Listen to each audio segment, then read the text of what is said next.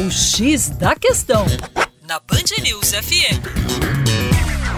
Olá, ouvinte Band News, com vocês, João Marcelo, de Geografia. Nós temos o trabalho infantil como uma das formas precárias de trabalho, é, ainda presente, infelizmente, no nosso país. É uma mão de obra normalmente abundante, barata, utilizada nos mais diversos setores. Nos ramos que se vê a absorção considerável dos trabalhadores é a agricultura. As áreas rurais, elas lideram tanto em estatísticas de trabalho infantil como de trabalho escravo.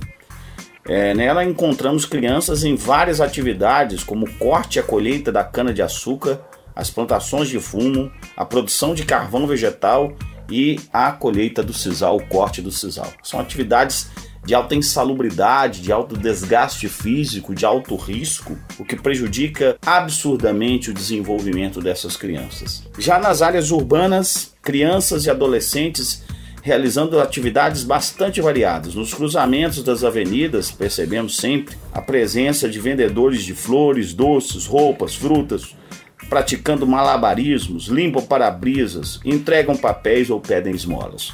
E há aqueles ainda que estão se prostituindo ou compõem a chamada rede do tráfico de drogas. Porém, a atividade que mais recruta mão de obra infanto-juvenil é o trabalho doméstico.